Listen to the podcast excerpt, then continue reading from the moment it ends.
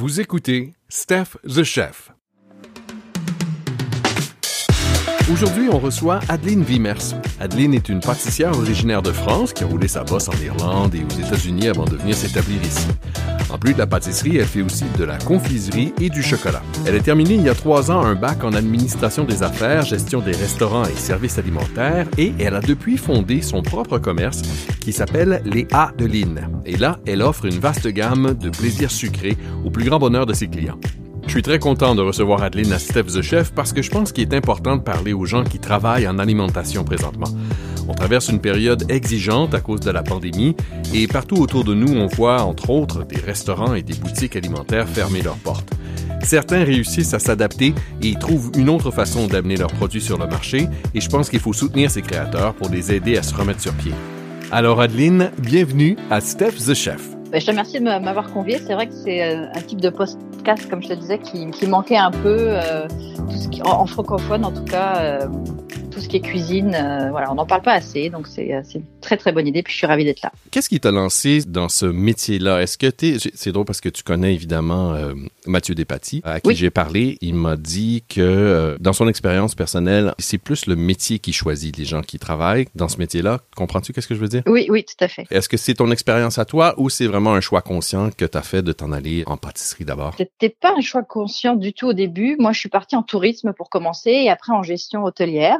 Et euh, c'est petit à petit qu'à force de cuisiner pour mes amis, pour ma famille, euh, je me suis pris de passion pour ça. Puis j'ai décidé de passer euh, mon diplôme à Paris, à l'école Ferrandi, mon, certificat d'aptitude professionnelle. Et puis de là, bah, j'ai commencé à aller à droite à gauche à travers le monde, comme tu l'avais tout à l'heure rappelé. Après, j'ai eu la chance de pouvoir faire mon bac avec l'ITHQ et on a choix à la fin du cursus à faire un stage ou une création d'entreprise. Donc là, j'ai vraiment tout mis là-dessus pour pouvoir euh, vivre de ma passion, mettons, et être choisi par la cuisine peut-être ou la pâtisserie, je ne sais pas, mais c'était de plus en plus conscient, mettons. Au départ, c'était vraiment pas euh, volontaire, et puis euh, petit à petit, bah, ça qui me plaît, avec ben, c'est un choix qui s'était posé de fil en aiguille, de par tes expériences puis les, les contacts que tu as eus. Maintenant, est-ce que tu travailles exclusivement à ton entreprise? faut dire que le contexte est un peu particulier présentement à cause de la pandémie. Euh, les, les choses ne tournent pas aussi rond qu'ils tournaient, mettons. Ben, en fait, j'avais continué à faire du service euh, avec des traiteurs notamment. Et puis, avec la pandémie, ben, tout ça s'est arrêté. J'ai euh, mis l'emphase sur l'entreprise les premiers mois de confinement pour pouvoir euh, établir mon site internet euh, et ce genre de choses. Et puis là, je travaille depuis peu dans une savonnerie artisanale à temps partiel. Le reste du temps, donc, je le consacre à mon entreprise euh, le plus possible. Donc, tu as un site web où les gens peuvent te passer des commandes et puis tu fais tes produits sur demande. Exactement. C'est à la commande uniquement. Et puis, je travaille avec des particuliers, mais aussi des entreprises, des restaurants, bah, avant les restaurants, en tout cas des cafés, des, des épiceries zéro déchet, euh, voilà, ce genre de personnes. Si on parlait un petit peu peut-être de tes influences, qui t'a d'abord montré ou initié à cuisiner? Ben, ma mère et ma grand-mère étaient des, grands, ben, des grandes cuisinières, pas euh, restauratrices du tout, mais elles aimaient recevoir et je les ai toujours vues dans les fourneaux et les invités étaient ravis. Et c'est vraiment cette ambiance que moi j'avais essayé de retrouver quand j'ai commencé à vivre seule et je voulais vraiment euh, cette reconnaissance par la, la, casserole, on va dire. voilà, ça a commencé comme ça. Donc quand j'avais une question sur une recette, j'appelais ma mère évidemment tout de suite. Il n'y avait pas encore Internet à l'époque. Et, euh, et, voilà, c'est ça. C'était vraiment ma référence pour, pour tout ce qui est cuisine. Pour tout ce qui est cuisine un peu plus alsacienne et régionale, c'était plus ma grand-mère. Mais là encore, c'est des recettes un petit peu plus compliquées. Fait qu'à l'époque, j'en ai peut-être moins profité, malheureusement. Euh, mais je redécouvre ces recettes maintenant avec plaisir.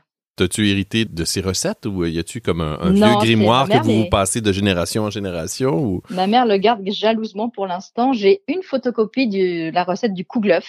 Euh, mais c'est une recette de, de Madame à la maison. En fait, moi, je suis pâtissière, j'ai appris avec des grammes, au gramme près, etc.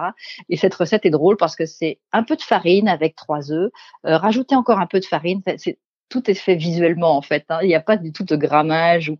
Ça va être en fonction de ta farine évidemment, puis comment elle réagit avec avec le mélange. Et euh, mais j'aime beaucoup parce que c'est l'écriture de ma grand-mère qui a cette recette là et euh, ces kouglof étaient juste extraordinaire. J'ai un petit peu le même problème avec ma mère quand elle me refile des recettes. On peut pas vraiment se fier aux quantités qu'elle écrit parce que souvent, même quand je la fais à côté d'elle, elle me dit non, ça en fait, il faut que tu en rajoutes un peu plus, tu, tu jauges à l'œil.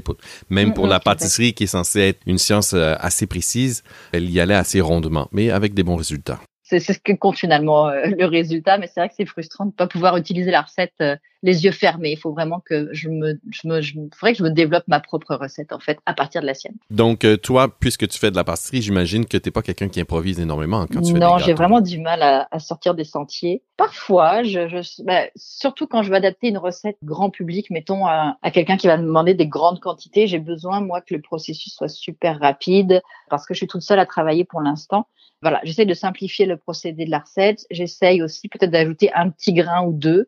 Mais quand une recette fonctionne, j'ai pas envie d'y toucher euh, plus que ça, en fait. Je, je suis pas très bonne en création. ben en fait, tu es créative beaucoup dans la confection de tes gâteaux. D'ailleurs, on pourrait peut-être le dire pour le bénéfice des auditeurs. L'adresse de ton site web, c'est quoi déjà? C'est lesadelines.com. Alors les Adelines, c'est L E S A H D E L I N E.com. Il y a aussi Instagram et Facebook euh, qui sont en ligne et bientôt Pinterest. Pour avoir été faire un tour sur ton site web, tes gâteaux, ils ont l'air délicieux, ils sont, ils sont savamment décorés. Oui, c'est vrai que la, la, touche créative, je vais plus la voir dans la décoration, euh, l'agencement. Euh. Puis est-ce que, je pense qu'il y a un certain moment, tu travaillais dans une cuisine sur de Gaspé? Euh, casse-grain. Il me fallait une cuisine professionnelle, mettons, avec beaucoup de fours, des grandes chambres froides, euh, des gros batteurs. Je peux pas travailler avec mon petit KitchenAid à la maison. Là, c'est des, euh, des, quantités beaucoup trop importantes. Donc, euh, je, je sous-loue une cuisine, comme beaucoup font au départ, pour pouvoir avoir l'accès à tout ce matériel-là sans avoir à l'acheter. C'est une bonne façon. Puis peut-être c'est quelque chose qu'on va voir de plus en plus, puisque à un moment donné, cette pandémie va disparaître ou on va trouver une façon de travailler avec. Il va falloir rebâtir le domaine de la restauration, de la pâtisserie, de, la mm-hmm. confiserie à partir de presque zéro. Puis y a des belles rencontres aussi qui se font parce que il y a d'autres artisans qui sont là. Bah, c'est plaisant quand on est euh, entrepreneur solo, euh, on est sans, on sent souvent seul et puis là, ça permet de partager nos expériences sur des choses ou des clients ou, euh, ou se rendre des petits services aussi. Par exemple, on parlait de création tout à l'heure. Finalement, oui, j'ai créé quelque chose avec une personne qui, qui, loue la cuisine en même temps que moi quelquefois. C'est Loïc de Maison Bombec et lui fait de la praline rose, qui est une spécialité lyonnaise. Et ensemble, donc, on a monté une petite collaboration avec des financiers praline rose et cardamone et euh, des mini muffins euh, praline rose et chocolat blanc. Voilà. Donc là, ça a permis un peu euh, de, changer nos habitudes, de créer puis de travailler ensemble sur ce projet-là. Avec la pandémie qu'on traverse, j'ai cuisiné beaucoup plus qu'à mon habitude et je me suis retrouvé devant une situation où est-ce qu'à un moment donné, j'avais pas beaucoup d'inspiration. Tu sais, j'ai un peu frapper un mur, pour ainsi dire. Alors toi, est-ce que la pandémie euh, t'a mis au défi? Est-ce que tu trouves de l'inspiration toujours pour faire des repas, pour cuisiner à la maison? Ben, nous, on travaille en traiteur tous les deux. Euh, on était nourris quasiment tous les jours. On s'est jamais posé la question d'un repas à l'avance, de planifier. De... On y allait. Bah, quand on avait du temps, on, faisait l'épicerie de ce qu'on avait envie. C'était assez assez chouette. Donc, en début de la pandémie, ça a été vraiment ça, une espèce d'insouciance de bah, tiens, j'ai envie de ça, je vais l'acheter, etc., etc. Puis petit à petit, bah, c'était devenu trop routinier. On n'avait plus de plaisir finalement. Donc, il a fallu aller chercher d'autres recettes. On a pas mal utilisé Internet ou des anciens goûts ou euh, des choses de saison un peu plus avec l'automne euh, qui sont arrivées. Là, l'hiver, on a envie de plats en sauce, de choses comme ça. Choses qu'on n'avait pas le temps de faire avant. On est juste deux à la maison. Donc, c'est ça. Donc, on cuisine pour deux. C'est ça. La pandémie a fait qu'on a eu comme une espèce de, crise de, de, boulimie, mettons, euh, pas dans la quantité, mais dans, dans le fait de pouvoir tout avoir tout le temps. Ça s'est calmé. Puis là, on est plus recentré sur des, des des plats ancestraux, mettons. Euh, le dimanche, j'aime bien faire un poulet, ou j'aime bien faire une brioche, ou j'aime bien, voilà, je reprends, on essaie de reprendre un rythme un peu plus normal, chose qu'on n'avait pas vraiment avant en travaillant en traiteur et en horaire décalé. Donc ça nous a appris ça. Oui, oui, c'est pas que du mauvais. Il y a des bonnes choses quand même, parce que comme tu dis souvent, on s'interroge pas, on est pris dans le rythme quotidien de, de nos vies professionnelles. Parfois, là, la cuisine, c'est quelque chose qui s'ajoute à nos occupations principales, mais avec ce confinement et le, fait qu'on vit beaucoup plus à la maison maintenant, ça a pris une importance peut-être euh, un peu plus normale. Je pense que ça, a été général comme, comme prise de conscience aussi. Et puis de mieux manger, tout simplement. Euh c'est pas, ça a paru une évidence. Et si on parle de livres plus précisément, est-ce que tu as un livre de recettes préféré? Alors, j'ai euh, le livre qui s'appelle La carte des desserts de Patrice Demers qu'on m'a offert. J'aime beaucoup le personnage. J'aime beaucoup ce qu'il fait. Son seul défaut, c'est d'être à l'autre bout de la ville pour moi, mais c'est pas grave. je vais m'en remettre. Euh, je trouve que le, le, livre est très bien fait parce qu'il y a des recettes très simples, très basiques, mais il y a aussi des choses un petit peu plus compliquées. Donc, n'importe quel lecteur finalement peut l'utiliser et euh, ça c'est important parce que parfois les, les, livres de recettes sont trop compliqués et euh, ça fait ça fait juste tenir l'étagère et au final c'est dommage voilà même moi qui suis dans le métier des fois je te de la recette je suis comme c'est pas possible c'est c'est trop d'ouvrages c'est c'est pas bien expliqué ou quoi et je trouvais que ce, ce livre là euh, ça, il a vraiment des basiques. Bon, déjà j'aime ses produits, donc j'étais ravie de recevoir le livre. C'est ça, c'est des choses simples. Je vois, je l'ai sous la main là. Je vois par exemple une crème au yaourt et au chocolat blanc. Euh, bah, c'est simple comme recette. Il y a des photos euh, pas à pas. Ça aussi, c'est quelque chose que j'aime beaucoup dans les livres de cuisine. Donc, euh, pour l'instant, ma petite coqueluche actuellement, ça va être celle-ci. moi, j'aime beaucoup les livres autour de la cuisine. Là, j'ai par exemple Papilles et molécules de François Chartier. C'est quelque chose qui est en rapport avec le vin et la nourriture. C'est toute la science aromatique des aliments et du vin tous les liens qui peuvent exister. par exemple, le, le romarin avec quel parfum il va bien se marier, euh, quelles sont les notes qui vont aller avec ou pas du tout. Et puis après, il y a les vins aussi qui, qui peuvent aller avec, mais je vis avec un sommelier, donc c'est peut-être une déformation. Et j'ai également un autre livre qui est un livre d'ingrédients, qui est assez simple. C'est par exemple, on cherche tomates. Il y a tous les tomates du monde qui sont en photo dessus. On cherche poivrons, toutes les poivrons du monde, tous les, euh, les, les, morceaux de viande qui existent dans le bœuf, par exemple.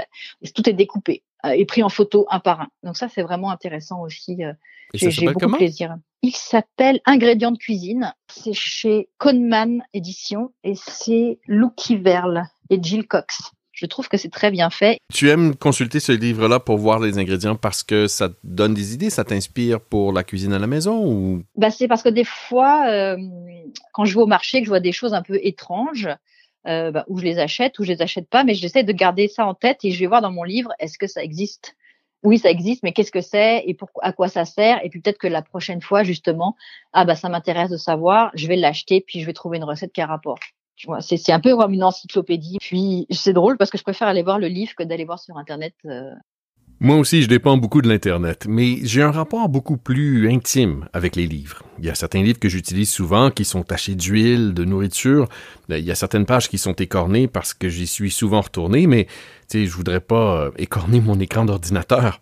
Non, effectivement, mais c'est vraiment pas le même. C'est, le rapport aussi au toucher, puis de voir. Euh, ça, je trouve que c'est plus parlant euh, de voir mes ingrédients là-dessus que d'aller voir euh, le, le, fenouil euh, sur euh, bah, le fenouil je sais ce que c'est mais c'est un exemple.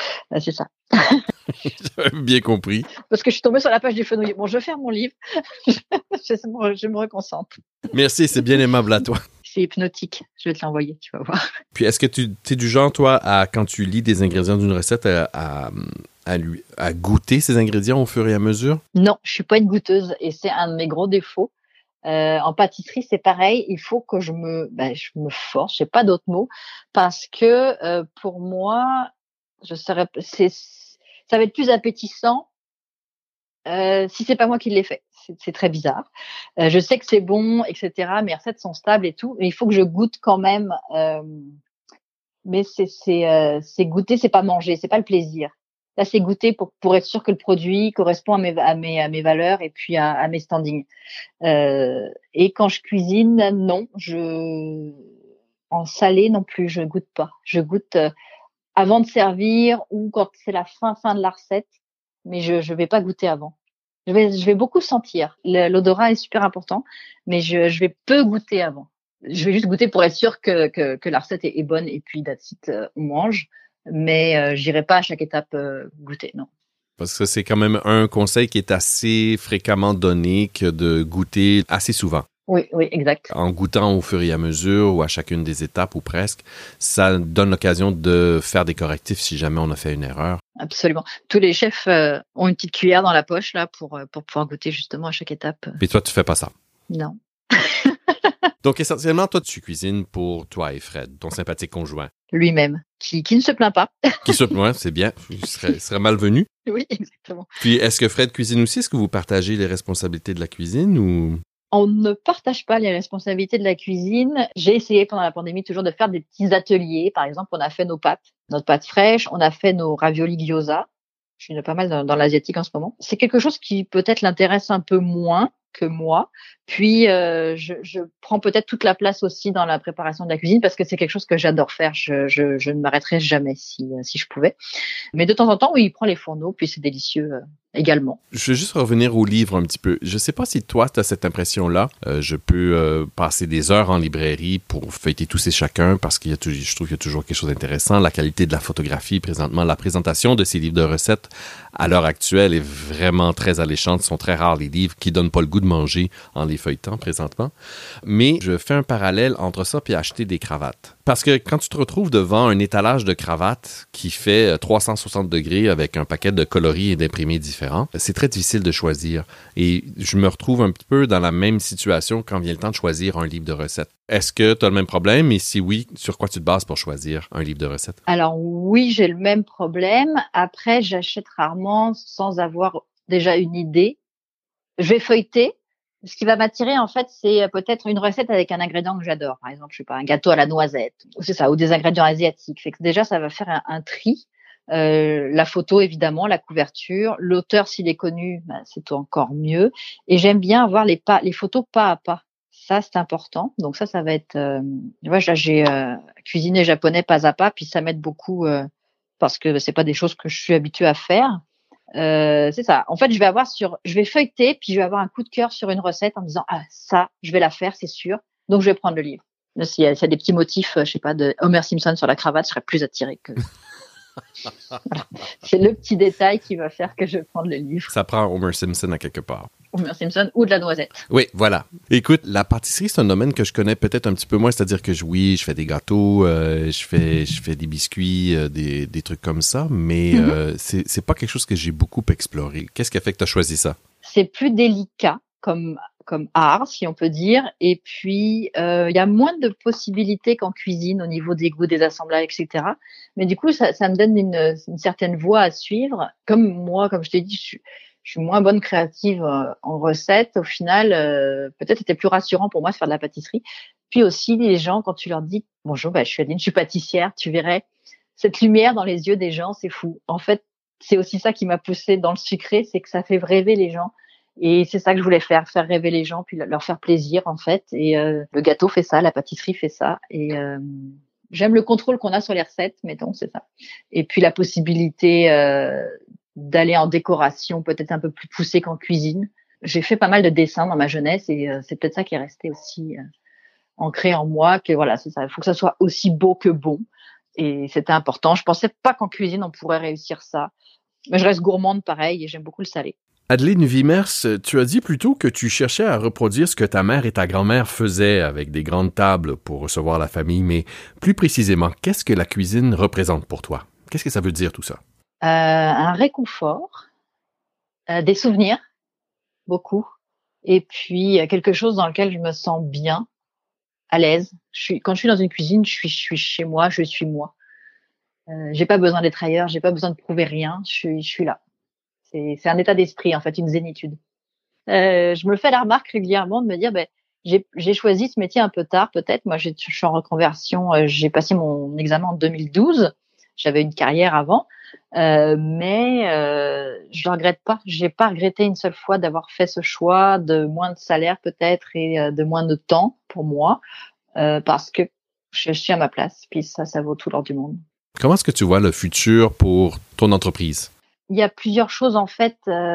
Bah, déjà, c'est sûr que moi, je veux continuer, puis je vais, je vais, je vais, te, je mets tout en en action pour. Euh, ce qui se passe, je trouve que les gens ont changé leur manière de consommer et pas que pour moi, mais on a gagné une clientèle. Bah, je parle des artisans avec lesquels je travaille euh, régulièrement, des boulangers, des pâtissiers ou autres.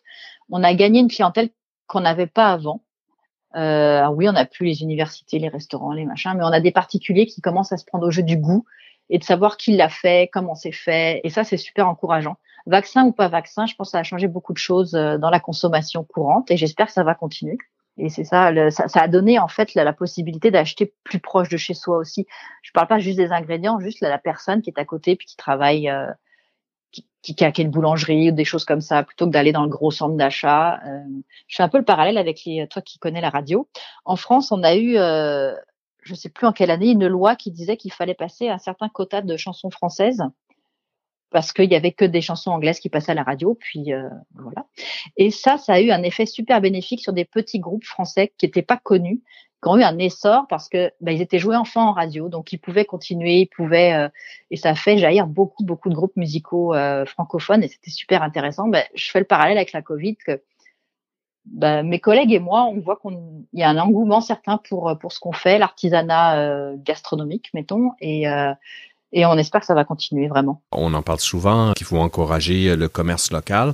Ça nous donne peut-être une raison de plus de le faire. Puis euh, là, on parle de la pandémie, mais je pense que dans un contexte plus large aussi, si on parle d'économie, d'environnement, c'est très important de se retourner un peu plus vers le local pour pouvoir encourager des gens qui travaillent autour de nous et qui produisent des éléments de qualité qu'on n'a pas besoin d'importer d'ailleurs. La personne aussi euh, qui le fait, c'est important. C'est des artisans derrière, c'est du travail, c'est des heures de sommeil en moins, c'est des choses, euh, c'est important. Je pense que les gens le, voient de plus en plus. Euh, c'est sûr que des grandes surfaces, c'est pratique, c'est facile de rentrer puis d'aller chercher tout ce dont on a besoin, mais on a très rarement de contact direct avec les gens qui travaillent dans ces grandes surfaces. Puis d'avoir ces contacts-là avec des marchands locaux, c'est une plus-value vraiment très appréciable. À un moment où on a tous confinés, ça permet des échanges et des contacts aussi humains qui nous faisaient peut-être défaut pendant un moment. Euh. Je vais me joindre à toi en espérant que ça continue, ça, cette découverte des, des gens qui travaillent autour de nous. Il faut avoir un certain, une certaine dose de curiosité pour saisir l'occasion quand elle se présente.